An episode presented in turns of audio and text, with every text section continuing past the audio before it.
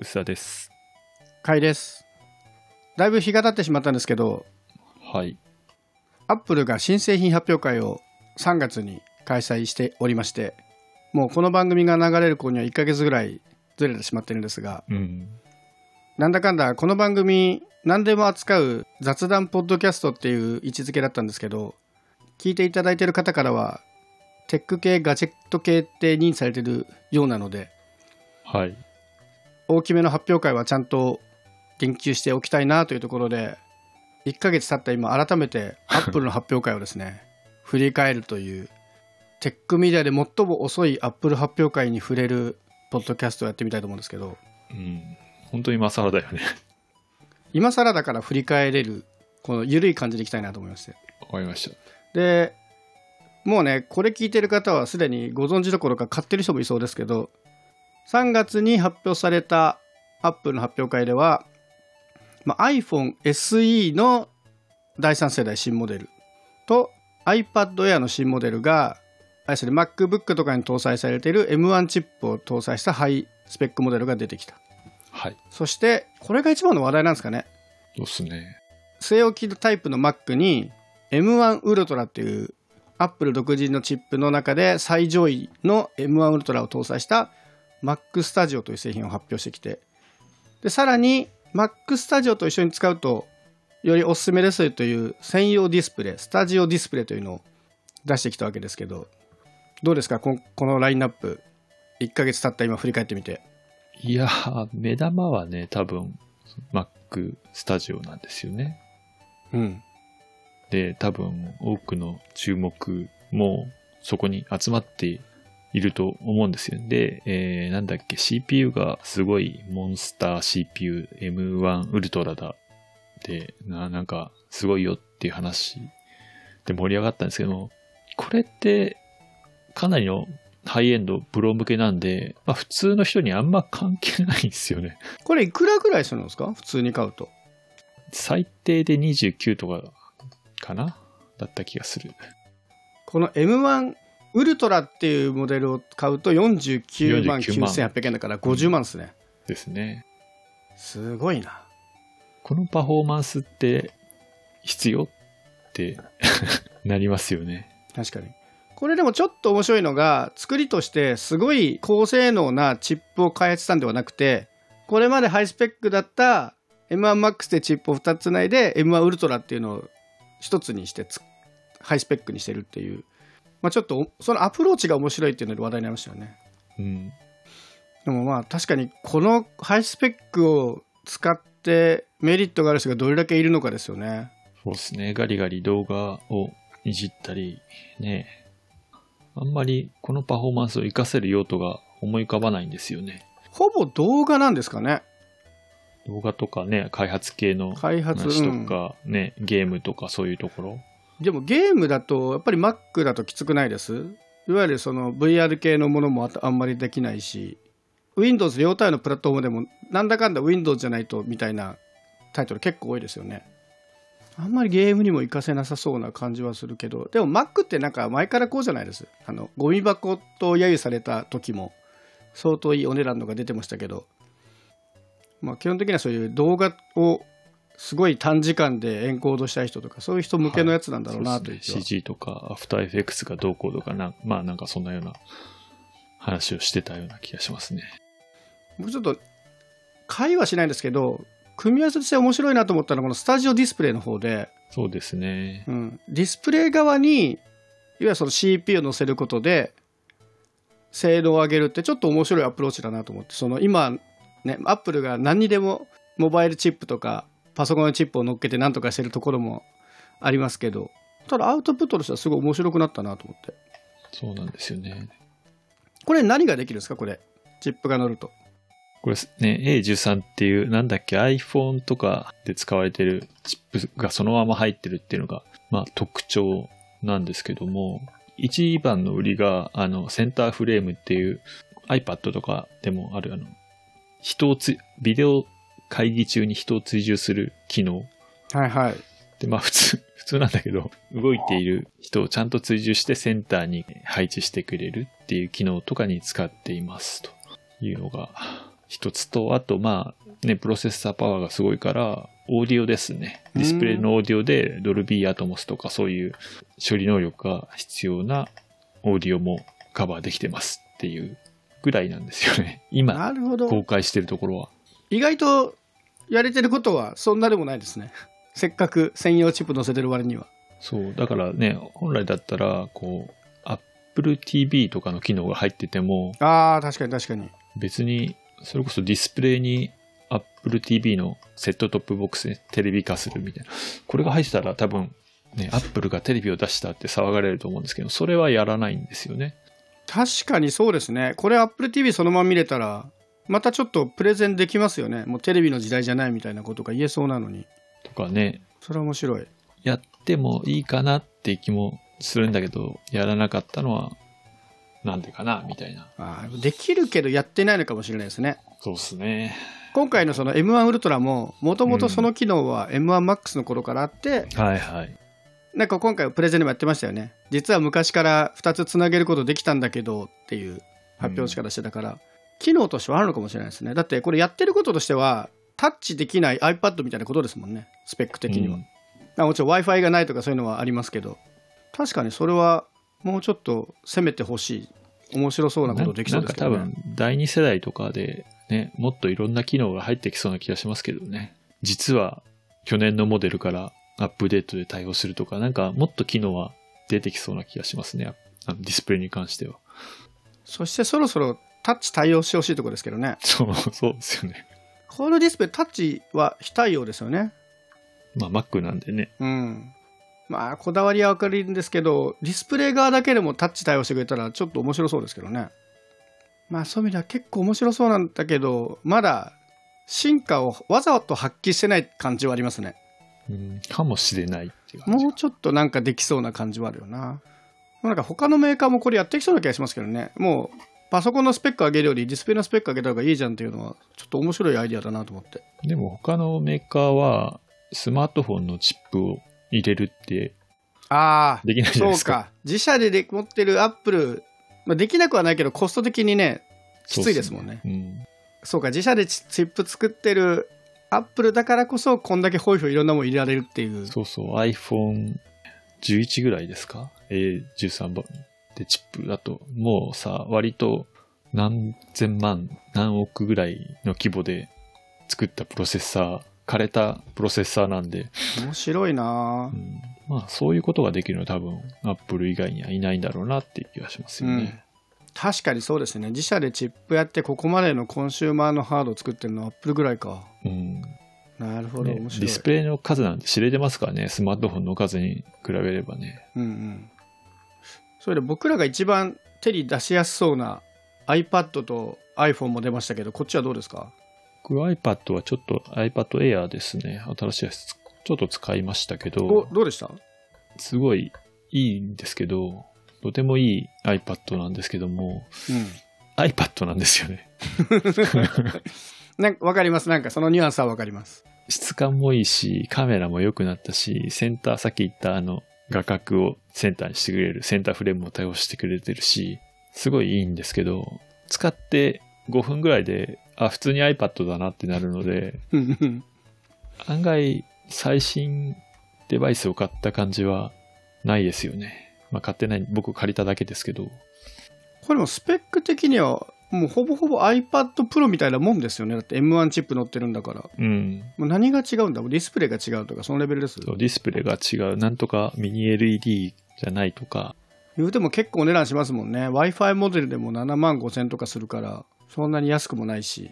これ iPad Air って言ってるけど iPad Pro Air みたいなもんですよね。そういう意味ではスペック的には、うんなんかね、境界は本当微妙になってますよね。あとね、プロの時は為替がだいぶね、円がまだ高かった時ですけど、今円安になっちゃったんで、価格差がなくて違いが微妙になってはいますよね。これでもあれか。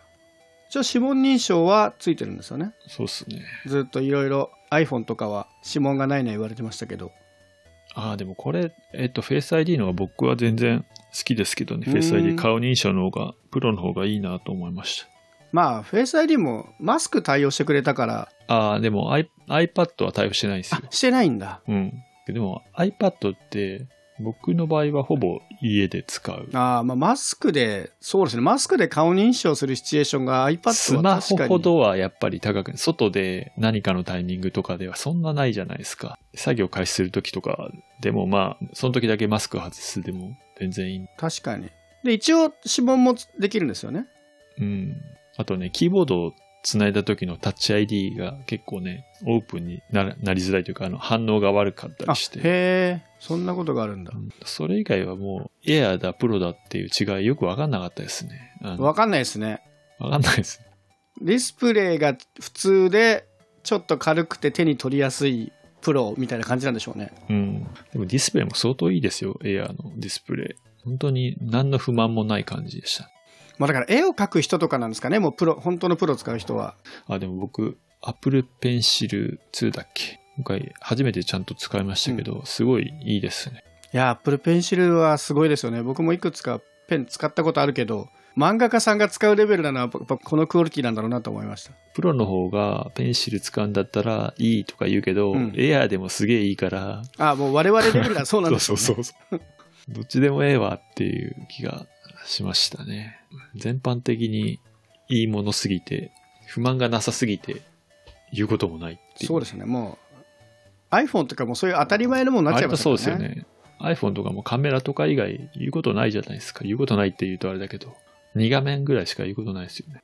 そうですね。もう次はね。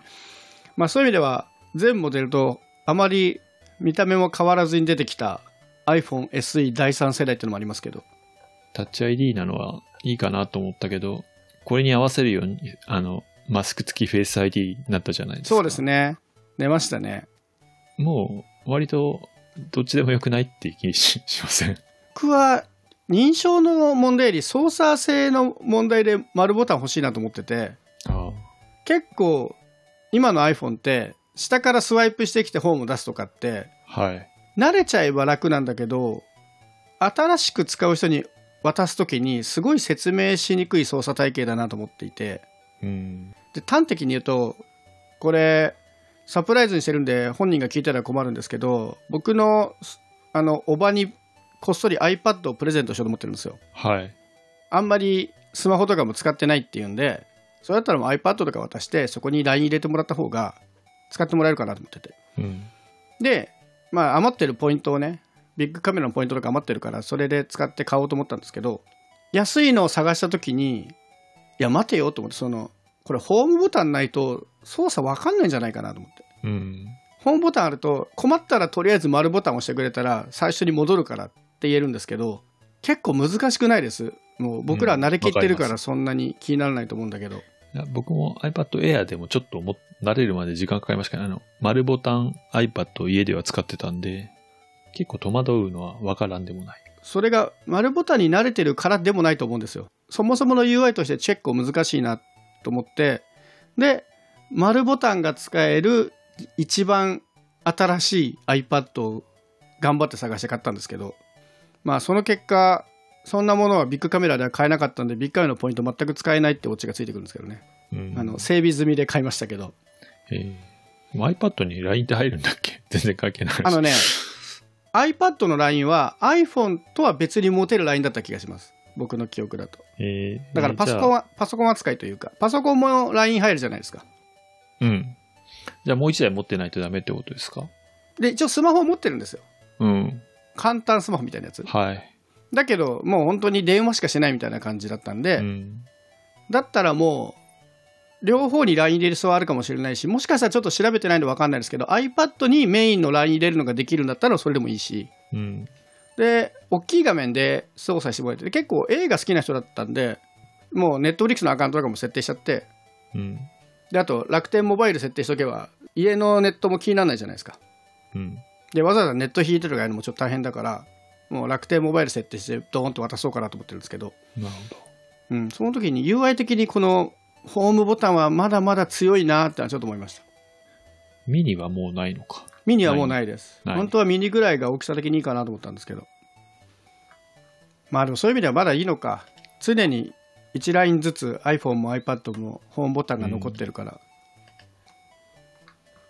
個人的には今度ちょっと残しといてほしいなと思うんですけど、まあ、いつか消えてっちゃうのかな。まだライトニングだしね。そうですね、これも、いやー、いつ来るんだろうな。タイプ C に変わる日が。来るのかな？慣れりゃいいとは思うんだけど、もうケーブル用意するのめんどくさいなっていうのはありますよね。まあでもまだライトニングかタイプ C かでほぼほぼ落ち着き始めたんで、まあだいぶ良くなりましたけどね。うん。僕ちなみに今 iPhone SE 第2世代使ってるんですけど、第3世代に変えようかなってちょっとだけ思いましたね。変えてもいいんじゃないですか？一番の違いはあの 5G に対応してるってことなんですけど、うん。もう僕今回線4回線ぐらい持ってるんですけど、まああの0円運用のものを含めてですけど、うん。全部 5G 対応してるのに iPhone が 4G だからスペック出し切れてなくてちょっともったいないんですよねなるほど。円安の関係で高い高いとは言われるものの下取り使えば2万弱ぐらいにはなるのでまあ34万で 5G にするのはちょっとありかなという気はしていますただな見た目全く変わんないんだよなあそれがいいんじゃないですか、でも。その 5G 対応のアップデートだけにお金を使うかどうかですねまあでもバッテリーが下手ったりしたら、ああまあそうなんですよねバッテリーか 2, 2年、3年ぐらい経ってると。ああでも僕まだ1年ぐらいだからなああ、羨ましいな じゃあ、そんなでもないか。うん。まあでもちょっとね、ほとんどモデル変わんなくても 5G 対応って意味ではちょっとメリットはあるなと思います。そして僕はこの発表を見て、あ、まだ M1 でいけるねということを安心して、このタイミングで MacBook Air を買いましたね。おうマジですか。なんで、そんな Mac 使ってましたっけ？全然使ってないです。あの、M2 が出るって噂あったじゃないですか。一応。まあ出ないだろうけど、もしかしたら出るかもね、みたいな噂があったんだけど出なかったので、まあ、おそらく早くても M2 は今年の秋ぐらいになりそうだ。はい。まだ時間あるなと思ったのと、なんだかんだ M2 が出たとしても M1 からそんなにスペックアップしないんだろうなと思って。うん。倍とかは難しそうですよね。同じチップでのそんな性能を上げるのは。うん。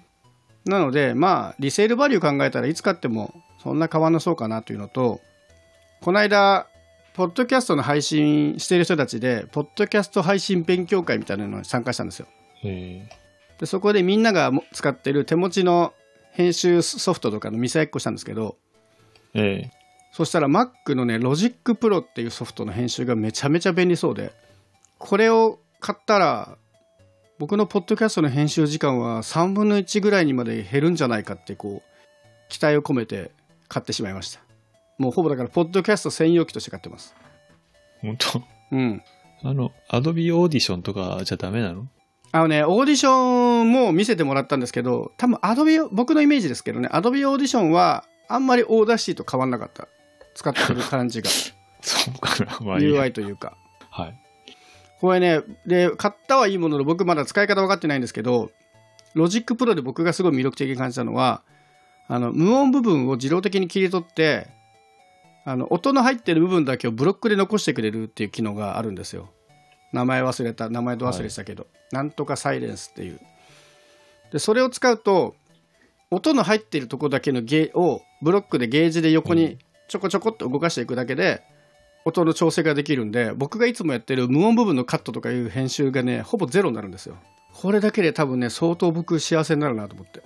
あと他にもねなんかいい機能があったんだよな。あれだ。倍速再生ができる。